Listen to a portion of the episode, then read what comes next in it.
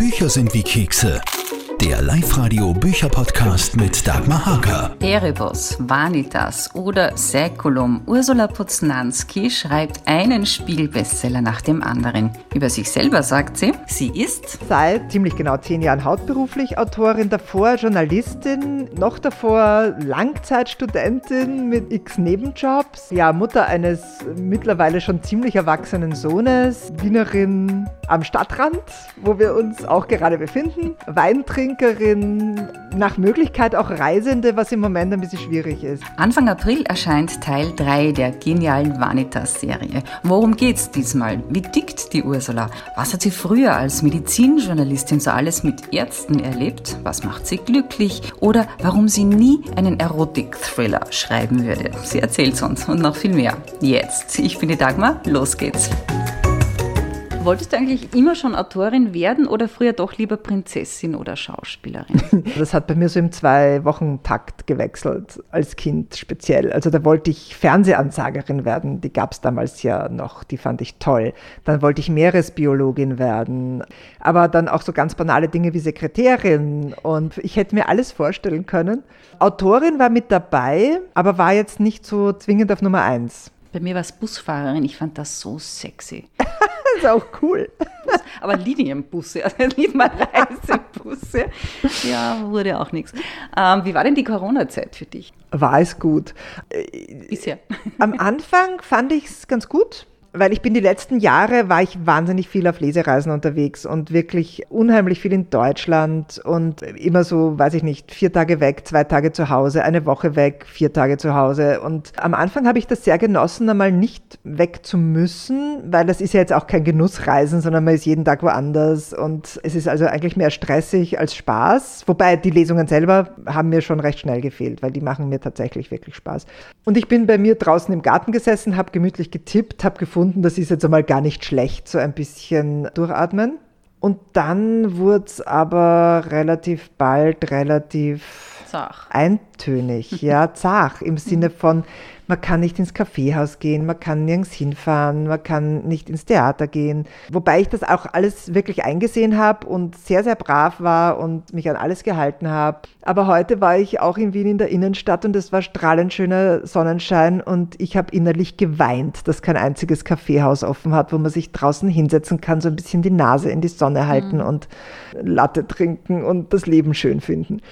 Also ich glaube, jetzt nach einem Jahr sind alle schon recht müde und mir geht es auch so. Ich habe mich einfach vom Landmann in die Sonne gesetzt, in die Sonne nämlich, das geht ja, gell? ja, ja, ja. mit einem Coffee zu gehen, um das Feeling ein bisschen zu haben. Das ist schon, ja, das ist schon schön, das stimmt. Ja. ja.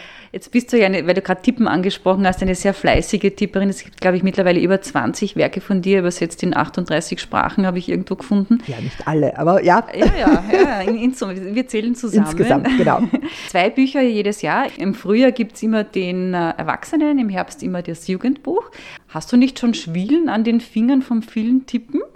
Das geht. Also das Tippen an sich ist ja so jetzt rein körperlich nicht sehr anstrengend, aber es ist ein ehrgeiziges Pensum, das mhm, stimmt. Mhm. Und ich werde auch tatsächlich nächstes Jahr nur ein Buch schreiben. Das habe ich mir äh, vorgenommen, um mal ein bisschen mehr Luft zu kriegen. Und Jugend auch wieder, oder Erwachsen?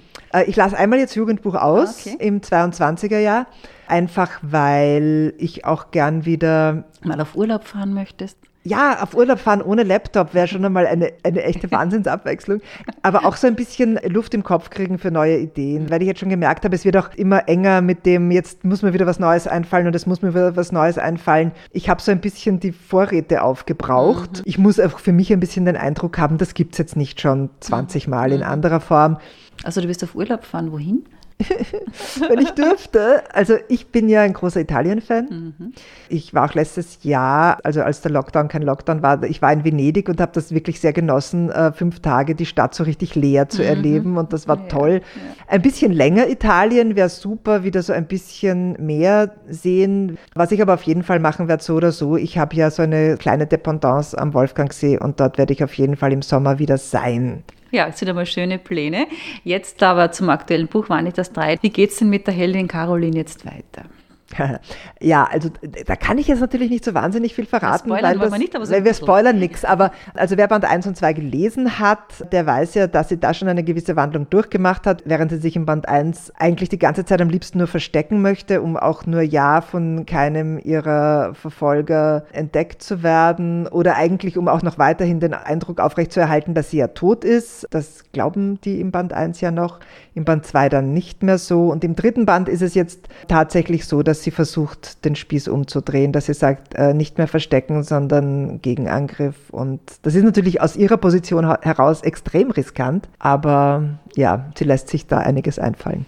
Sie wird von dir auf jeden Fall ziemlich gebeutelt wieder. Ja.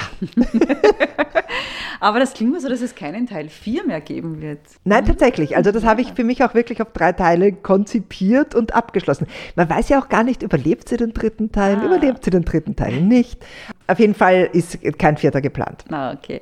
Und wenn es das mal verfilmt geben wird, hoffentlich vielleicht, wer sollte denn die Caroline spielen? Man hat jeder so eine Bilder im Kopf, aber wer, welche Schauspielerin würde da passen? Es gibt tatsächlich eine Filmproduktionsfirma, die das optioniert hat, mhm. was ja jetzt nicht wirklich viel bedeutet. Das heißt viel, ja. Und da haben wir uns schon so ein bisschen den Kopf zerbrochen. Sie ist ja so ein bisschen Deutsche mit österreichischen Wurzeln. Also man könnte sowohl eine deutsche als auch eine österreichische Schauspielerin nehmen und sie sollte so um die 35 vom Spielalter her sein.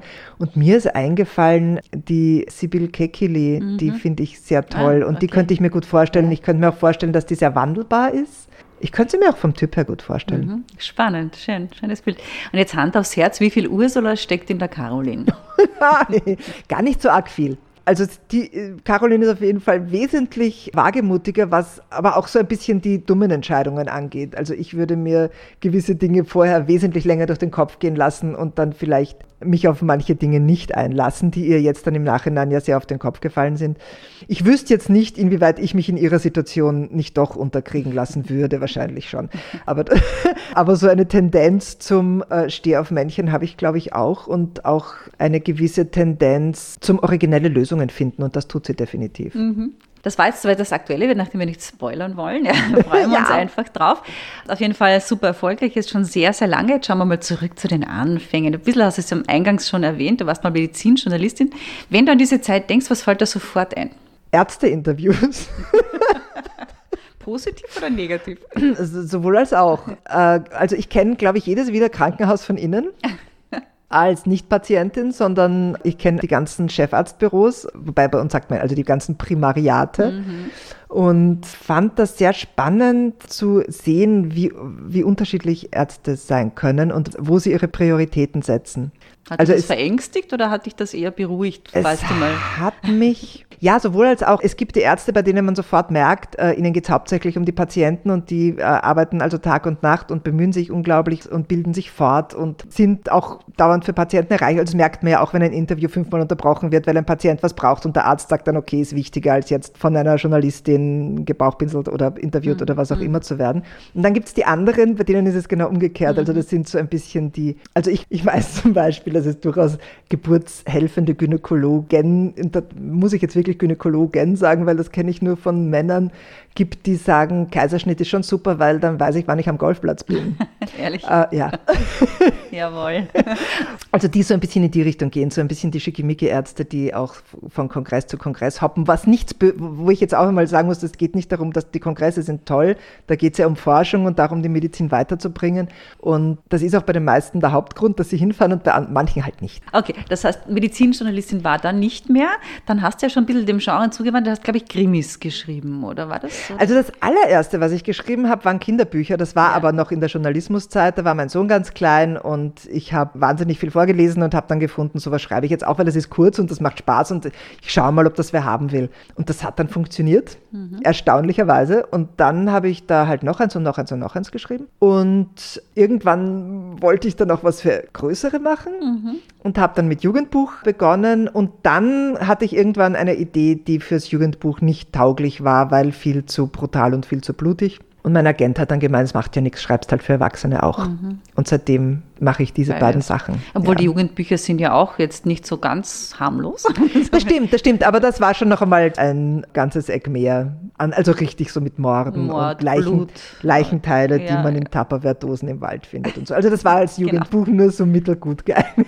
ja, aber dann kam 2011 und dann kam das Jugendbuch. Das war 2010 tatsächlich. 2010 war's schon, 2010, aber okay. Mhm. 2011 habe ich den Preis. Also 2010 Ja, genau. kam Erebos raus, Anfang des Jahres. Das war ganz erstaunlich. Das hat nicht sofort so eingeschlagen, sondern das ist so peu à peu immer mehr geworden und hat sich immer besser verkauft und immer mehr herumgesprochen. Also das war richtig so Graswurzel-Marketing-artig von Leser zu Leser weitergereicht. Und rennt bis heute. Ja, das ist ganz faszinierend. Ich weiß, da bin also ich, das weiß Ja, ich wirklich, weil ich ja. bin ja relativ spät auf Erebos gekommen, nämlich durch meinen Sohn und weiß aber, dass das jetzt immer noch sehr viele, das wundert aber auch nicht, weil das Thema ist ja nach wie vor brennend. Also jugendliche virtuelle Welten verschmelzen mit echten Welten Mhm. ist ja nicht jetzt weniger aktuell als vor zehn Jahren, elf Jahren jetzt schon. Stimmt, ja, ja. Ja. Die, die Technik im Buch ist natürlich jetzt schon ein bisschen, ja, ähm, nicht mehr ganz die aktuelle. Aber von der Geschichte her funktioniert es Ja, immer noch ja. äh, total gut. Und die Technik habe ich dann in Band 2 ein bisschen aufgepeppt. Genau. Wie weit hat denn damals eigentlich bei dieser Idee denn damals, was war denn Sohn damals, wie alt war der damals? Damals war er neun, wenn ich das richtig im, also wie ich es geschrieben habe, war er neun. Also er hat schon so ein bisschen so Schach gespielt durfte am Computer und so kleinere zu klein. Sachen. Also die Idee war nicht irgendwie Aber die. Idee kam jetzt nicht über, nein, das war jetzt nicht, dass er damals schon großartig Computer gespielt hat. Also gesagt, mein jetzt knapp 16-Jähriger hat es dann gelesen, hat ihm super gefallen. Danach war komplett Schluss mit Lesen. Oh. Nichts. Macht mich fertig. Gerade Säkulum oder solche Sachen, ich dachte, das könnte ihn wirklich interessieren. Mhm. Null, nada. Was soll ich machen? Oh weh, naja, wenn 16 ist, also meiner liest jetzt gerade auch nichts, kann da jetzt auch nur Tipps geben, also bedingt. Äh, ja, vielleicht Erebos 2 versuchen. Hätte Ähm, ich ihm echt schmackhaft unter die Nase gerieben? Null. ja. Er hat die Nibelungen lesen müssen. Das fand er dann spannend. ja, das war auch schön. Ja. Das ist ja auch nicht schlecht. das Also ich fand er meine, super, dass alle ermordet werden, alle sterben. Es kommt, alle sterben zum Schluss, cool. ist er gekommen. ja, es das- stimmt, ja. das, da ist was dran. Ja, dann sollte er vielleicht schon in die, eher in die Erwachsenenbücher schauen. Also das muss ja nichts von mir sein, Das aber jedes Buch, also nehmen, was er kriegt, der nimmt dann nicht mal ein Buch in die Hand. Das ist Ja. völlig uncool. ist, ist schwierig, weil es ja auch so, weil es ja auch so abhängig vom Geschmack ist. Ja, ja. Ähm, Also ich hoffe einfach, dass es wieder wird. mh, das hoffe ich auch bei meinem. Also Aber der ist geht schon genauso. älter. Also Ja, ja, es aber der liest Jahre dauert, dass der nichts liest. Der liest gerade gar nichts. Also der liest aber auch schon seit fünf Jahren Ja, nicht mehr wirklich. Du passt mich auf. Traurig, es tut mir leid. Aber es ist, ich versuche es auch immer noch tatsächlich, weil ich auch sage, er ist total geschäftsschädigend, wenn nicht Ja. einmal, wenn, wenn er meine Bücher nicht liest. Na, was Dann- meiner schon macht, ist, weil wenn ich, wenn ich eine Lesung habe, äh, dann will ich immer Rollen spielen. Also Ja. das, das ist ja immer meine, er spielt immer die Kommissarin, das macht er gut, wer hat ja Schauspielschule gemacht. Ah, sehr cool. Das taugt ihm schon. Ja, Ja? Und ich Na, zahle ihn auch super. dafür. Vielleicht, Ja, vielleicht sollte ich das auch machen. Ähm, ja, nein, also er, er, ist, er steht mir gerne zur Verfügung, wenn ich irgendwie Dinge brauche, die, wo ich jetzt sage, ich bin der Altersgruppe ein bisschen entwachsen, könntest du mir sagen, welches Programm verwendet ihr denn jetzt alle so dafür und dafür und welche Social Media sind denn gerade komplett uncool? Also äh, Facebook scheint tot zu Tot, sein tot, bei allen Menschen unter 30. TikTok, Snapchat, Ja, Punkt. TikTok, Snapchat, Instagram, wobei Ja, auch, das bisschen, ist glaube ich bei den Mädels mehr, er verwendet ja nichts davon, er, es Okay. ist, aber er sagt die anderen, also Snapchat ab und zu ganz wenig und, und ansonsten sind die dauernd nur über Discord oder solche Sachen miteinander vernetzt Discord. und reden. Und weißt du, was das Neueste ist? Online-Schach.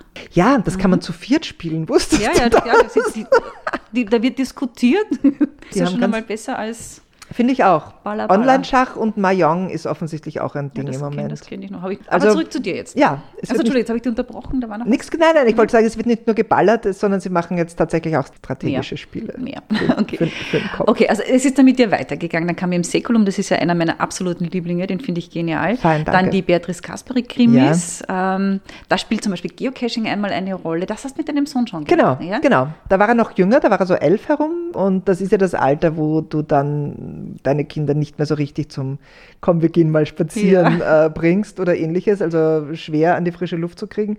Und da war dann Geocaching super, weil Mal beschreiben, wer das nicht weiß, in einem Satz, was das genau, Genau. ist. Also Geocaching ist sowas wie Schatzsuche mit GPS-Hilfe. Jemand versteckt irgendwo einen kleinen Behälter, meistens sind es kleine Behälter, in dem dann ein Logbuch drin ist und ein Stift und vielleicht noch irgendwie, weiß ich nicht, ein Gummischlumpf oder so. Mhm. Und äh, das muss man dann suchen gehen. Und die sind meistens schon tricky versteckt. Also das ist nicht so, man kommt zu den Koordinaten und sieht sofort, haha, da ist die Dose, sondern man muss suchen. Mhm. Und manchmal sucht man lang und es ist furchtbar frustrierend.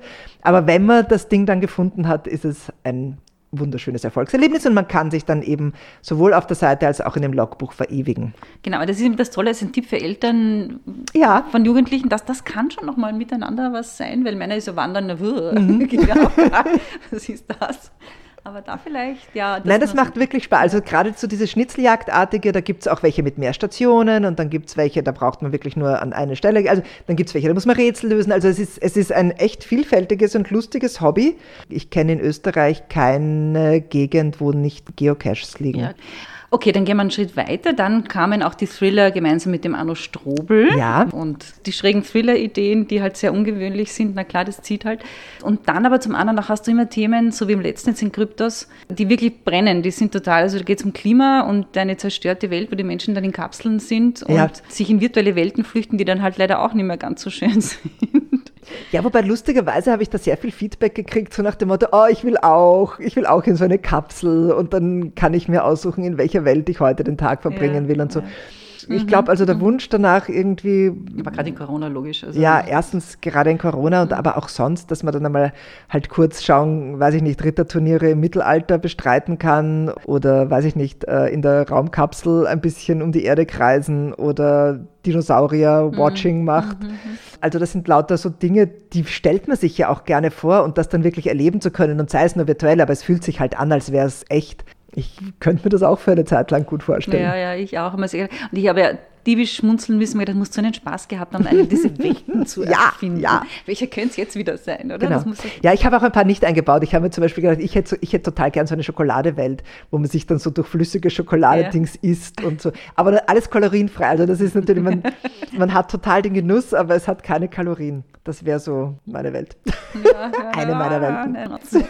Na, hat mir auch sehr gut gefallen. So, jetzt haben wir mal sehr viele Bücher von dir erkannt. Jetzt wissen wir, wie du schreibst und wo die Ideen herkommen. Aber wo schreibst du? Im Moment schreibe ich bei mir im Wohnzimmer, also jetzt wird sich das wieder ändern, aber ich habe so ein Dachstubenbüro, also so eine Dachkammer und die ist im Winter super kalt. Also entweder ich heize wie verrückt mhm.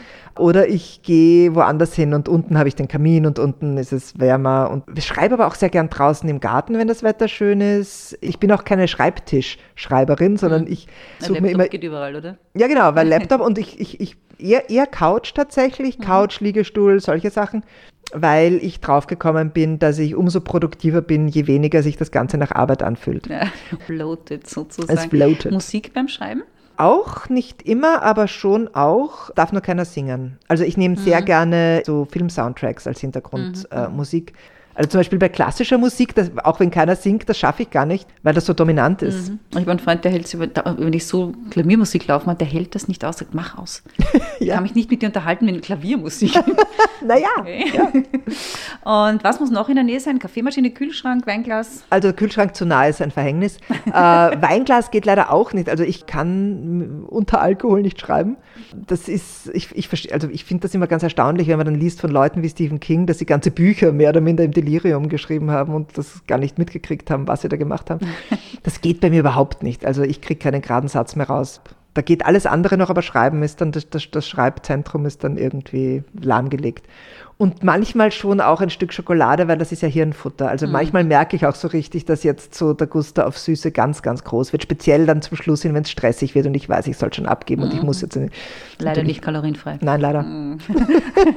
so, jetzt brauche ich noch mehr von dir persönlich. Ja. Jetzt machen wir einen Wordrap jetzt. Wordrap, sehr gut. So, Jugendbuchautorin, Kinderbuchautorin. Was war dein allererstes Kinderbuch, das schönste ever? Also das erste und das schönste?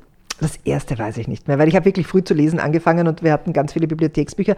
Und dann Doppelte Lottchen habe ich sehr geliebt. Ja, das nee, habe ich total bei gemacht. Mir auch, dass die, ja? Ja, Erich Kästner über alles. Erich Kästner, ja. ganz großartig und ziemlich gleich auf Astrid Lindgren. Und also die Bullabü-Geschichten mhm. habe ich mhm. total gern gehabt und Bibi Langstrumpf. Also das war, das war schon auch alles ganz, aber Erich Kästner habe ich heiß geliebt, ja. ja. Ja, vor allem, als ich die Geschichte von ihm gelesen habe, dass der ja für seine eigene Bücherverbrennung dabei war.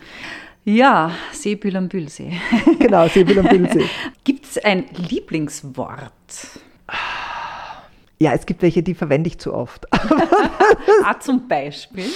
Ähm, gut, es gibt welche, um die kommt man nicht drum, wie blickte. Also äh, schaute, blickte, äh, wo man sich dann auch denkt, man müsste es irgendwie ganz anders schreiben. Aber ein Wort, das ich vom Klang her mag, weil es so klingt wie das, was es aussagt, ist allmählich. Das ist so ein ruhiges war so allmählich, so ein fließendes. Das ist ein Wort, das mag ich. Das verwende ich aber gar nicht so oft, aber ich mag es. okay.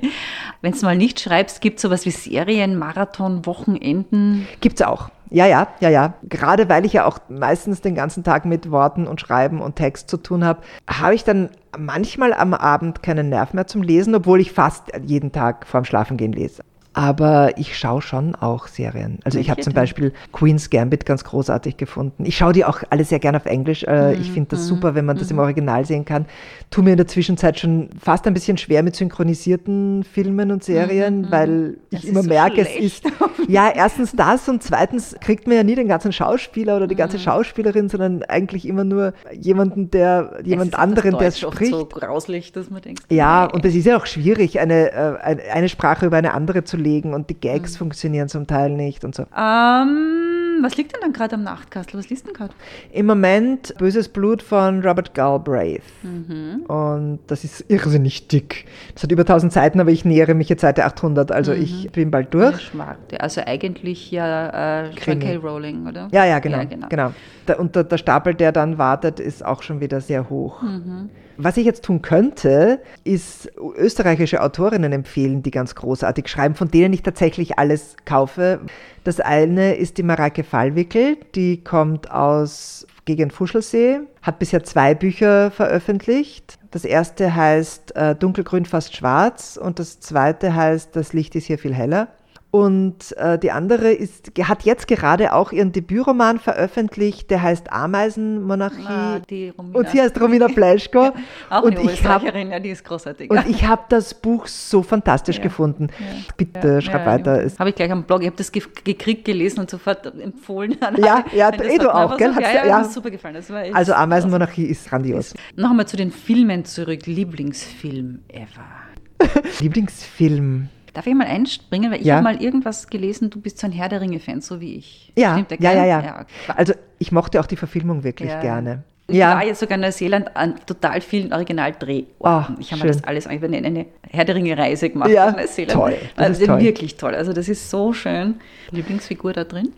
Ähm, ich glaube Gandalf. Mhm. Aber Lieblingsfilm tue ich mir jetzt tatsächlich lass, schwer. Lass ja. Uh, auf jeden Fall bist du ein Toskana-Fan, das hast du schon erwähnt. Aquila spielt auch dort. Ja. Wo fährst du denn da immer wieder hin? Ist echt Siena? Oder? Also es ist auch Siena, aber ich war vor zwei Jahren war ich in Florenz. Eben letztes Jahr Venedig war jetzt nicht Toskana. Es muss nicht Toskana sein. Ich liebe zum Beispiel Apulien sehr. Mhm.